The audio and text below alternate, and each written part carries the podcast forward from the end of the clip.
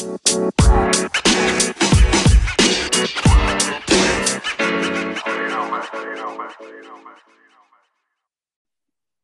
Leute, ich begrüße euch recht herzlich zu einer weiteren Folge Gains for Your Brain. Danke, dass du heute wieder eingeschaltet hast. Heute wieder über ein digitales Medium. Und äh, was mich sehr, sehr freut, es hat jetzt geklappt. ähm, ich darf begrüßen den lieben Ben Ruschin. Servus Ben, danke für deine Zeit. Grüß dich, danke, dass ich da sein darf. Lieber Ben, du bekommst von mir eine Frage, die bekommt jeder meiner Interviewgäste. Und zwar versetze dich bitte in die Situation hinein. Du bist auf einem Vertriebsevent, auf einem Networking-Event, wahrscheinlich jetzt digital ähm, oder vielleicht in einem Clubhouse-Talk. Und nachher kommt dann auf einmal die Frage auf, hey Ben, Udi, spannende Persönlichkeit, cooles Mindset, ähm, hast echt viel zu erzählen, aber was machst du eigentlich den ganzen Tag? Dann sagst du was genau? ähm, dann sage ich, im Moment baue ich meine neue Company auf. Mhm. Ich launche in ein paar Monaten ein, ein, neues Unternehmen, nachdem ich mich jetzt operativ aus meinem Startup We Are Developers ähm, herausgenommen habe, um mich neuen mhm. Projekten zu widmen. Und ja, nutze etwas Zeit, um auch Startup-Gründerinnen dabei zu coachen, oder sie dabei zu unterstützen, ihren Umsatz einfach ähm, in die Höhe zu treiben weil ich glaube, dass es sehr viele Startups ähm, da draußen gibt, die ein wahnsinnig großes Potenzial haben, Umsatz zu generieren. Ähm, aber sie wissen einfach noch nicht, wie sie das angehen sollen. Und mhm. damit beschäftige ich mich momentan ein wenig. Okay. Ähm, jetzt, ich habe mich natürlich sehr, sehr gut auf das Podcast-Interview vorbereitet und es ist nicht zu übersehen. du liebst Verkauf. Ähm, jetzt würde mich interessieren, oder Vertrieb, ähm, war das schon im Kindergarten so oder in der Volksschule, dass du derjenige warst, der vielleicht irgendwie Süßigkeiten am Pausenhof gedealt hat und da vielleicht versucht hast, ein, ein wenig die Marge nach oben zu treiben? Oder hat sich da deine, deine, deine unternehmerischen Skills eher erst entwickelt? Ähm, also ich habe, ich weiß noch, ich war vier oder fünf Jahre alt. Ich glaube, ich war fünf. Da habe ich die Spielsachen meiner Geschwister in der Nachbarschaft verkauft. Ähm, das heißt, ich habe so ja, einfach kleine Spielsachen eingesammelt, jetzt nicht die, die ganz wichtigen Sachen, aber so kleine Tierchen und Figuren zum Beispiel. Bin dann zu meinen Nachbarn gegangen und hatte aber noch nicht wirklich einen Vertriebsplan. Also ich hatte dann so einen Korb mit vielen Spielsachen zum Beispiel und ich habe mich dann geärgert, weil die Nachbarn, die haben immer das coolste Spielzeug genommen und ich habe ein und dasselbe verlangt für jedes Spielzeug. Das war damals okay. eine Mark. Äh, ich habe in Deutschland gelebt. Ähm, und dann habe ich mich nachhinein geärgert und gesagt, ah, ich brauche ich brauch eigentlich ein Preismodell. Ja, der müsste jetzt mehr kosten als, als, als das andere Spielzeug. Aber ähm, das hat mir schon immer Spaß gemacht, ähm, Dinge zu verkaufen. Ähm, wobei ich dazu sagen muss, ich war früher relativ introvertiert. Ähm, und das hat sich dann in meinem ersten Job geändert, als ich quasi in eine Vertriebsrolle geschlüpft bin und gezwungen war, diesen Schalter von introvertiert auf extrovertiert umzulegen, ähm, weil im Vertrieb musst du einfach extrovertiert sein. Und das hat ein bisschen Übung gebraucht, aber das ging relativ schnell. Und der Grund, warum das dann, glaube ich, auch gut funktioniert hat, war, dass ich den Kontakt mit Menschen liebe. Also es macht mir unglaublich viel Spaß, neue Menschen kennenzulernen ähm, alles über die herauszufinden und mit denen auch eine persönliche Beziehung aufzubauen. Also mich interessiert es wirklich, wer ist diese Person? Was, was hat diese Person für Hobbys? Was ist das für ein Mensch hinter dem Jobtitel und hinter dem Unternehmen?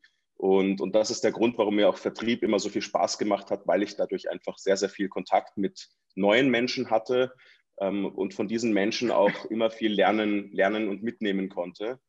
Und ähm, das macht mir heute immer noch Spaß.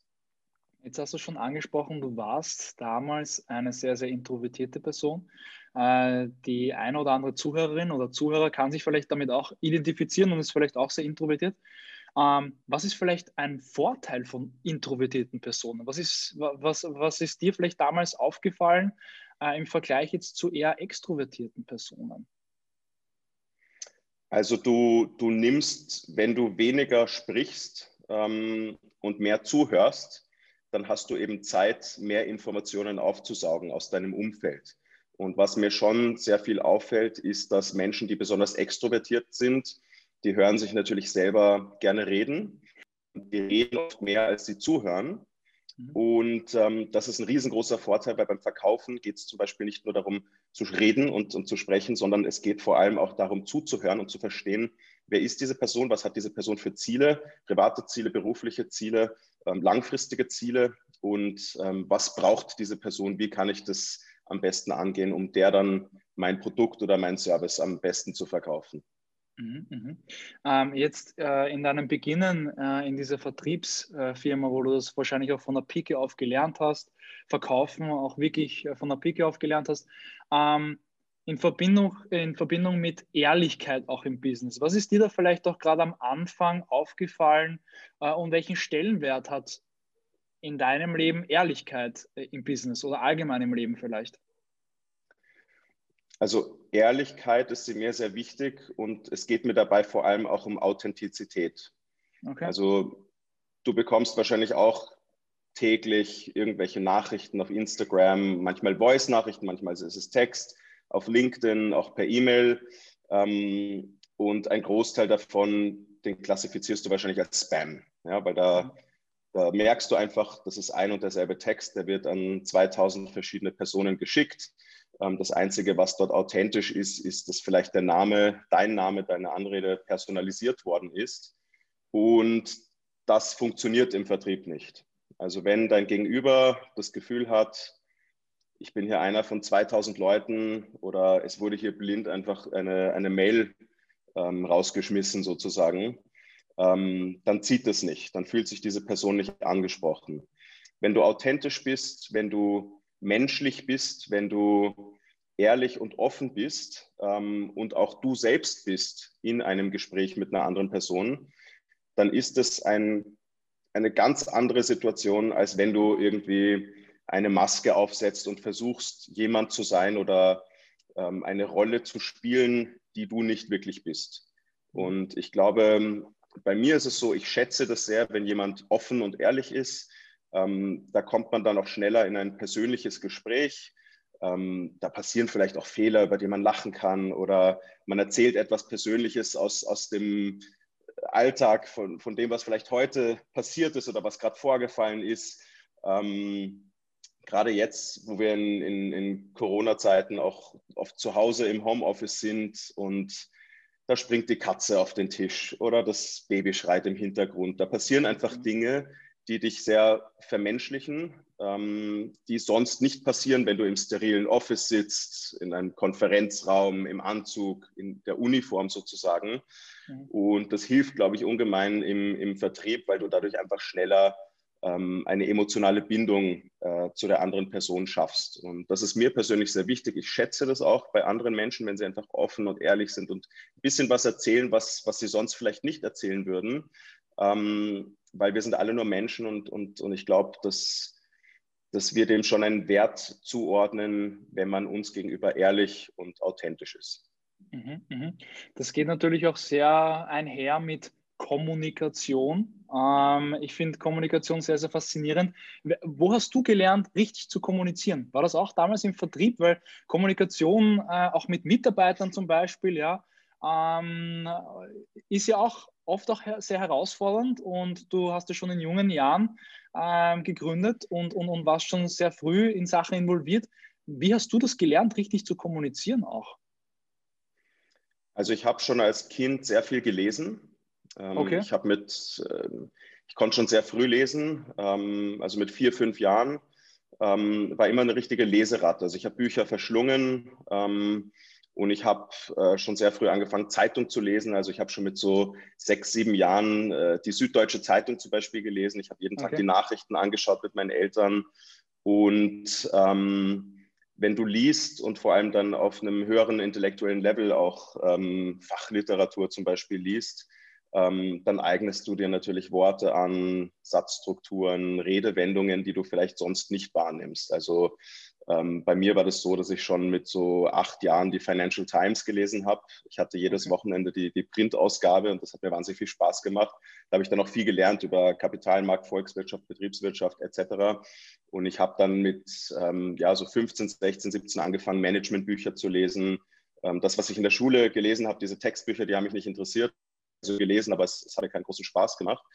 aber auch der Austausch mit, mit Menschen. Ähm, wenn du mit Top-Managerinnen zum Beispiel sprichst oder mit Philosophen oder Leute, die einfach ähm, sehr gebildet sind und deren Beruf auch eine, eine, eine Kommunikation auf einem hohen Level erfordert, dann fängst du natürlich auch ein wenig an, wie die zu sprechen. Und ähm, das hat mich immer begeistert und, und ich habe auch immer Mentoren gehabt, die mir quasi die sich regelmäßig mit mir ausgetauscht haben. Ähm, das mhm. waren Bank-CEOs, also meistens waren das immer so Top-Managerinnen okay. Ähm, von großen Konzernen oder auch Politiker. Und da habe ich sehr, sehr viel mitgenommen. Und, und ja, so habe ich mir eigentlich angeeignet, ähm, professionell zu kommunizieren. Aber gleichzeitig habe ich versucht, nie diesen Schmäh zu verlieren. Also nie dieses Persönliche, auch ein bisschen die Umgangssprache ähm, und vor allem den Humor. Also ich finde Humor mhm. ganz, ganz wichtig. Wenn du dich mit jemandem unterhältst und das ist so ein stocksteifes Gespräch, ähm, du trägst noch dazu einen Anzug und eine Krawatte, ähm, das macht keinen Spaß und, und keiner kann mir erzählen, dass das Spaß macht, ja, egal ob du CEO bist oder, oder sonst was. Und deshalb auch immer so ein, ein bisschen Humor mit reinnehmen in die, in die Diskussion, ein bisschen Sarkasmus. Ähm, das, das schadet nicht und, und das finde ich auch ganz, ganz spannend, wenn, wenn Menschen das auch schaffen, so ein wenig auch zurückzukommen auf dein Thema, auf die Ehrlichkeit oder auf die Authentizität, ein wenig sie selbst zu sein. Ja, ähm, da würde mich jetzt auch interessieren, sehr, sehr weit verbreitet, äh, wenn man äh, an seinem Mindset arbeitet, dann stößt man schnell mal auf den Satz, du bist der Durchschnitt der fünf Personen, mit denen du am meisten Zeit verbringst. Äh, und dann wollen auf einmal viele ihr Umfeld ändern. Ähm, du hast es angesprochen, du warst immer von CEOs, von Politikern, äh, von einfach interessanten Persönlichkeiten umgeben, ähm, die sicher auch eben ihre Impulse weitergegeben haben an dich. Ähm, aber wie bist du an diese Personen gekommen? Wie hast du äh, dein, dein Umfeld geändert oder wie bist du zu diesem coolen Umfeld gekommen? Ähm, das würde mich auch noch sehr interessieren. Ja. Ja, also erstmal muss ich sagen, ich, ich, ich habe einen sehr breit gefächerten Freundeskreis und einen sehr breites soziales Netzwerk. Das heißt, ich unterhalte mhm. mich und äh, habe Freundschaften mit Menschen aus ganz unterschiedlichen Bereichen. Ja, das, das sind Menschen, die sind besonders gebildet oder weniger gebildet, Menschen, die eher einer, ähm, einer Arbeit oder einer Dienstleistung nachgehen mhm. und andere, die eher, eher so in, in, in höheren Etagen unterwegs sind. Ähm, aber für mich war relativ schnell klar, du wirst so wie die Menschen, mit denen du dich umgibst. Ja, davon bin ich überzeugt. Und ich habe versucht, mich mit Menschen zu umgeben, nicht immer, aber doch, ähm, ich habe versucht, eine gewisse Zeit ähm, meiner Zeit damit zu verbringen, mit Menschen zu kommunizieren, die so sind, wie ich einmal werden möchte. Okay. Ähm, auch wenn ich noch nicht dort war. Und wie bin ich an, an, an jetzt diese CEOs zum Beispiel, äh, wie habe ich den Kontakt zu denen gefunden? Ich, ich habe meinen ersten Job in einem Startup gehabt Mhm. Und dort hatten wir eine Reihe von Investoren. Das waren zum Teil vermögende Privatpersonen, das waren Menschen, die vielleicht selber vorher Startups gegründet und dadurch an, an ein Vermögen gekommen sind. Und ich war damals der Assistent vom Geschäftsführer dieses Startups, bin danach in eine Vertriebsrolle gegangen und habe angefangen, mich mit diesen ähm, Investoren zu vernetzen. Ich war bei den Gesellschafterversammlungen dabei, ich habe mich mit denen unterhalten und ich habe mit denen eine Vertrauensbasis aufgebaut. Und ähm, da gab es zum Beispiel einen Investor, das war der CEO einer großen Unternehmensberatung, ähm, eine sehr bekannte Persönlichkeit in Österreich. Und mit dem habe ich mich dann regelmäßig im Kaffeehaus getroffen, mich ausgetauscht. Der hat natürlich ein Interesse gehabt, Informationen über das Innenleben des Unternehmens zu bekommen. Und ich habe ein Interesse gehabt, äh, von dem zu lernen. Und ähm, ich habe dann ja, diese Personen als Mentoren gesehen. Ich habe immer verschiedene Mentoren gehabt, nie nur eine Person auf einmal, mit denen ich mich ähm, immer wieder getroffen habe. Und ich habe die auch nicht als Mentoren bezeichnet, sondern einfach ähm, Zeit mit denen verbracht, mhm. Ähm, weil eben ein gegenseitiges Interesse vorhanden war. Und durch diese Person bin ich dann immer neue Kontakte herangekommen. Also ich saß zum Beispiel mit einem CEO von einer Bank zusammen, bei ihm in der Bankzentrale. Und dann hat er gesagt, ja, du musst dich unbedingt mal mit diesem und diesem CEO unterhalten. Ja, ja. Und dann habe ich eben diese Person angeschrieben und gesagt, ähm, CEO 1 hat empfohlen, dass ich mich mit dir mal unterhalte. Er hat in, in hohen Tönen von dir gesprochen, ähm, würde mich freuen, dich mal kennenzulernen. Und ja, eine Stunde später habe ich dann eine E-Mail bekommen und eine Einladung für, für einen Termin. Und so habe ich eigentlich diesen Schneeball-Effekt äh, verwendet, um von einer Person zur nächsten gekommen. Dann selber auch Mentorenprogramme, haben drei Mentorenprogramme selber aufgebaut, wo ich eben CEOs mit, mit jungen zukünftigen Managerinnen äh, vernetzt habe. Und das hat mir genau. natürlich ähm, spannende Zugänge gegeben, weil ich dann auch einen Anlass hatte, mit diesen Menschen in Kontakt zu treten. Und das ist, glaube ich, beim, beim Netzwerken sehr wichtig. Du brauchst einen Anlass, um mit einer Person in Kontakt zu treten. Mhm, mhm. Danke äh, für deinen Impuls. Jetzt würde ich gerne, das habe ich in dem Forbes-Artikel gefunden, äh, da wurde deine Großmutter zitiert. Und zwar da ging es darum, dass sie erwähnt hat, dass du hin und da äh, ein wenig äh, größenwahnsinnig äh, für sie erscheinst. Ähm, und äh, du erwähnst auch dieses Wort Größenwahnsinn auch hin und da in Interviews von dir. Ähm, mhm. Jetzt würde ich gerne von dir wissen, ist nicht hin und da Größenwahnsinn auch gut, dass man groß denkt, weil meiner Meinung nach, also ich bin 22, ein bisschen kann ich mich noch an die Schule erinnern und, und ich finde, also das ist meine persönliche Meinung, man wird halt einfach auch immer klein gehalten, beziehungsweise ähm, es wird einem ein kleines Denken auch vermittelt. Ähm, und deswegen finde ich dieses mit diesem Größenwahnsinn hat mich mega inspiriert und deswegen muss ich dir die Frage stellen, was verstehst du unter Größenwahnsinn und, und äh, was ist deine Meinung dazu? Mhm. Also Größenwahn hat etwas Positives und etwas Negatives. Ähm, für mich war es immer so, und ich betone das immer, mir ging es bei der Gründung meiner Startups nicht darum, viel Geld zu verdienen. Natürlich, das Finanzielle sollte stimmen, Logisch. aber mein Ziel war, ich wollte immer wissen, wie weit kann ich kommen. Ja? Mhm. Wenn, ich, wenn ich Vollgas gebe, wenn ich 100 Prozent gebe und ähm, mir auch Gedanken darüber mache, wie der Weg zum Ziel aussieht, was kann das Ziel dann sein? Und natürlich, wie du gerade erwähnt hast, es gibt immer Menschen, die, die versuchen, dich auszubremsen, aus unterschiedlichen Interessen, Neid, Eifersucht oder ja, weil sie einfach vielleicht Angst davor haben, dass du sie überholen könntest.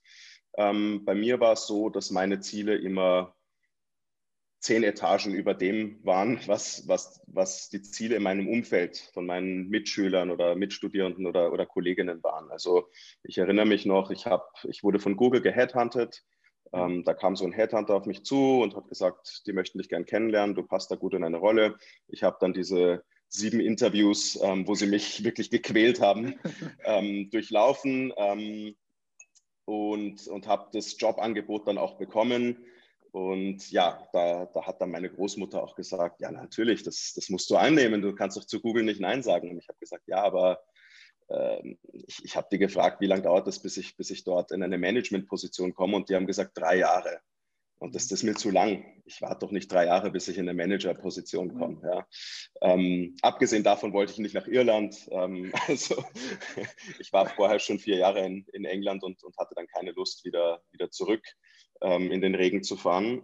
Und ähm, ja, für mich war es immer so, dass ich, dass ich mir wahnsinnig hohe Ziele gesetzt habe und das ging auch mit dem Networking umher. Also ich bin auf Konferenzen gefahren, wo ich wirklich Top-CEOs getroffen habe. Sheryl Sandberg von Facebook, ähm, Dan Rose von Facebook, ähm, Eric Schmidt von Google. Also ich bin direkt auf diese Leute zuspaziert, habe denen meine Visitenkarte in die Hand gedrückt und, und denen erzählt, was ich mache und, und, und da einfach versucht, Kontakte aufzubauen ähm, habe auch Großkunden auf diese Art äh, akquiriert. Also ich habe in, in, Österreich spricht man heute immer noch davon. Das ist der Ben, der dem Satya Nadella, ähm, dem CEO von Microsoft, eine E-Mail geschrieben hat. Ja. Ähm, ich habe das wirklich gemacht. Ich habe auch dem Bill McDermott, dem letzten CEO von der SAP, eine E-Mail geschrieben und, und war da sehr direkt und, und habe meine Message relativ ähm, schnell auf den Punkt gebracht. Und das hat auch funktioniert. Ich habe dann innerhalb von wenigen Stunden E-Mails zurückbekommen und es gibt viele Menschen, die würden sich das nicht trauen. Die, die sagen, ich, ich schicke doch nicht dem CEO von Microsoft eine E-Mail. Ähm, aber für mich war immer klar, das Schlimmste, was passieren kann, ist, dass ich eine Absage oder eben keine Antwort bekomme. Und damit kann ich echt gut leben. Ja? Die Downside ist, ich kriege keine Antwort oder ich kriege eine, Abs eine, Absage. Und die Upside ist, äh, es kommt eine große Kooperation mit einem großen Tech-Konzern zustande. Und, und da war klar, dass, dass das Risiko ein kleines ist und der Aufwand auch minimal. Aber mir war es immer wichtig, ähm, groß zu denken und mir sehr, sehr, sehr hohe Ziele zu setzen und alles daran zu, zu legen, diese Ziele auch zu erreichen. Also um auf diese Google-Interviews zurückzukommen. Ähm, ich habe mich akribisch auf, auf diese Interviews vorbereitet. So ist es nicht. Also ich bin da nicht durchgeflutscht, sondern ich habe mich wirklich vorbereitet. Ich habe hunderte Seiten Notizen gemacht bei diesen Interviews, um mich auf diese Interviews vorzubereiten. Ähm, das heißt, ich habe versucht, ein unglaublich hohes Ziel zu erreichen und selbst wenn ich nur die Hälfte dieses Ziel ähm, erreicht hätte, hätte ich trotzdem die Interviews geschafft. Und ähnlich habe ich mich auf meine Prüfungen in der Universität vorbereitet. Ähm, ich bin in der Uni, ähm, zumindest im Master, bin ich, wenn ich eine Prüfung hatte am nächsten Morgen, um sagen wir 9 Uhr, bin ich am Vortag um 18 oder 19 Uhr schlafen gegangen, habe mir den Wecker ähm, auf 1 Uhr nachts oder auf 2 Uhr nachts spätestens gestellt und habe dann acht oder neun Stunden durchgepaukt ähm, und bin dann quasi mit einem, mit einem vollen Kopf hineinspaziert in, in den Prüfungssaal und habe heruntergeschrieben, was ich wusste. Ähm, es hat funktioniert. Ja, es war vielleicht nicht gesund, ja, und ich, und ich bin dann nachts, äh, habe so Nachtspaziergänge gemacht, um, um mir wirklich diesen Stoff einzutrichtern. Aber es war wahnsinnig effizient und es, und es hat funktioniert und es war der schnellste Weg zum Ziel mit minimalem Input, muss man dazu sagen. Also mir ging es auch immer darum, minimaler Input und maximaler Output. Dieses Verhältnis wollte ich optimieren. Ähm, und ja, für, für mich ist es nach wie vor heute so, ich, ich merke, dass ich mir Ziele setze, die immer viel höher sind als die Ziele von den Menschen, die ich kenne. Ähm, ich weiß aber gleichzeitig, dass es sehr schwer ist, diese Ziele zu erreichen. Ähm, ich weiß, dass es vielleicht ja, utopisch ist, mich zu vergleichen mit Silicon Valley CEOs, ja, die halt milliardenschwere Konzerne hochgezogen hab, haben. Ähm, aber selbst da, wenn ich nur die Hälfte schaffe, ähm, habe ich, schon, hab ich schon ordentlich was auf die Beine gestellt. Und das bringt mich auch zu dem Nachteil vom Größenwahn. Du erreichst natürlich nie deine Ziele. Also die Enttäuschung ist vorprogrammiert, ja, mhm. weil eine Firma wie Facebook aufzubauen, das ist nicht so einfach. Ja, das, ja. das ist schwierig. Das hat auch mit Timing, ähm, mit Timing und, und bestimmten Faktoren, die du selber gar nicht beeinflussen kannst, zu tun. Ähm, aber du musst dir dessen bewusst sein. Also ähm, mir ist bewusst, dass ich versuche, mich ein wenig auszutricksen, genauso wie zum Beispiel meine Uhr fünf Minuten schneller geht, als die Zeit tatsächlich ist. Ähm, ich weiß das, ja, aber es führt natürlich dazu, dass ich immer pünktlich bin. Und genauso ist das eben ähm, mit der Erreichung dieser sehr, sehr hoch gesteckten Ziele. Mhm. Äh, ich habe ich hab ein bisschen Gänsehaut bekommen, wenn du gesagt hast, ja, du bist einfach auf die Personen zugegangen, weil ähm, ich habe mir halt ähm, ohne Absicht auch eigentlich ein cooles Netzwerk über meine Podcasts äh, irgendwie aufgebaut. Und ähm, ich an dieser Stelle, weil mich auch viele Leute echt fragen, hey, wie, wie bist du zum Ottmar Karas gekommen oder zu anderen Interviewgästen? Äh, auch zu großen CEOs. Ich habe die Leute auch einfach über LinkedIn angeschrieben. Ich habe einfach höflich und nett gefragt, wollen Sie, willst du mit dabei sein? Und so ist auch dieses Interview hier entstanden. Und das Schlimmste, was mir passieren kann, oder dir passieren kann, wer das gerade hört, ist, dass die Person einfach mega busy ist, das übersieht und vielleicht in einem Jahr, in zwei Jahren wirklich dann dir zurückschaut und sagt, ja, jetzt, falls du es noch machst, machen wir das. Und auch falls du keine Antwort bekommst, es gibt großartige und interessante Persönlichkeiten äh, und, und einfach machen, einfach tun. Und deswegen fand ich das ganz cool und, und, und konnte mich super damit identifizieren. Man, um, muss ähm. halt, man muss halt dazu sagen, ähm, der Grund, warum du diese Termine bekommst, einerseits bist du ein cooler Typ, das ist klar, aber der Grund, warum diese, die, du diese Termine bekommst, ist, weil du einen Anlass hast, mit der Person Kontakt aufzunehmen. Ähm, also voll, du bietest voll. der Person in Wirklichkeit eine Bühne, eine mhm. Möglichkeit, sich zu positionieren, Reichweite zu bekommen. Ähm, das ist CEO-Positioning, das ist Employer-Branding, das ist vielleicht auch Marketing im, im, im weitesten Sinn. Und ja. das braucht natürlich auch jede Person, die in einer Entscheidungsrolle sich befindet, diese, dieses persönliche Personal Branding. Ja, und, und das hilft denen natürlich, du gibst denen einen Value, du gibst denen einen Mehrwert und dann kommt natürlich auch der Mehrwert wieder zurück, indem sie mitmachen und das natürlich auch gerne tun. Ja, ja hundertprozentig. Ähm, abschließend und vielleicht auch schon die, die vorletzte Frage. Ähm, Umgang mit Geld, Finanzsystem, ist für mich eine Sache, mit der ich mich jetzt aktuell sehr auseinandersetze ähm, und, und mich gerade sehr interessiert. Was denkst du über die Thematik Geld? Was ist, wenn du das Wort Geld äh, hörst, was löst das in dir für ein Gefühl aus? Was verbindest du damit? Ähm, Geld ist ein Mittel zum Zweck.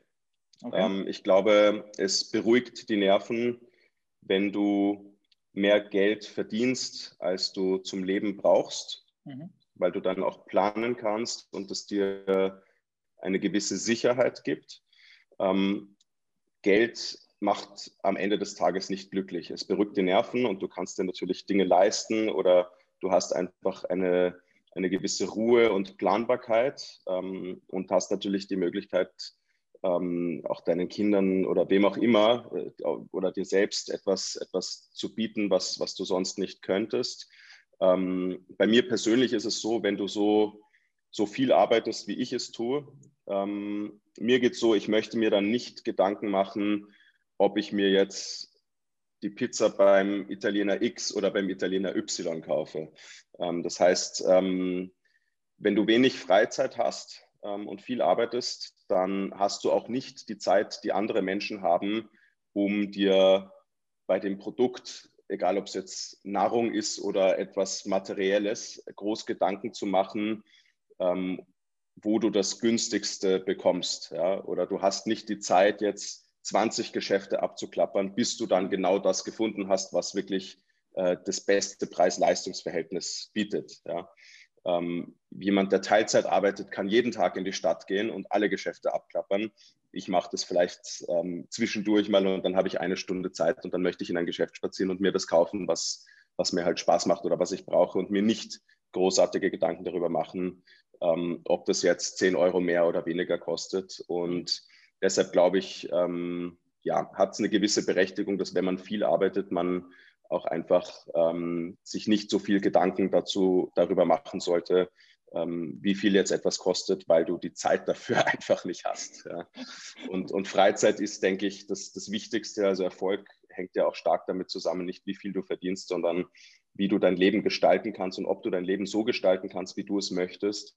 Und ja, das, das spielt da, glaube ich, auch eine ganz wichtige Rolle. Mhm, mhm.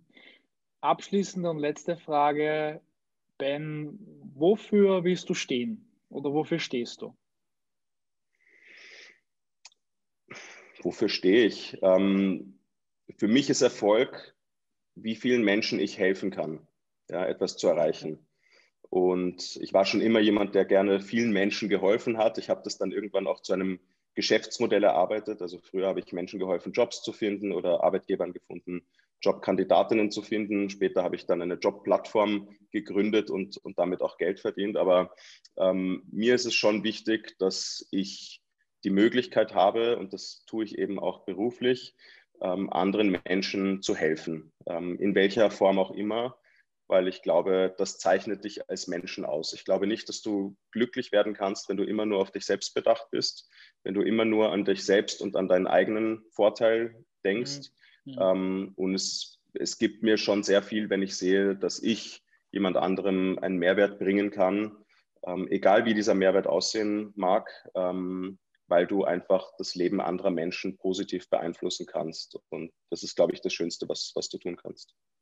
Das sind perfekte abschließende Worte. Ben, danke für, ähm, danke für deine Zeit, äh, Ben. Alle Links zum Ben findet ihr unten in den Shownotes. Vielleicht dann auch ergänzend, wenn das äh, geheime Programm gelüftet ist oder dein, dein neues Unternehmen, ergänzen wir das Ganze vielleicht an der Stelle. äh, und ich wünsche dir auf jeden Fall noch einen äh, super schönen Nachmittag und, und Abend. Alles Liebe. Danke, wünsche ich dir auch. Danke für die Einladung. Schönen Abend.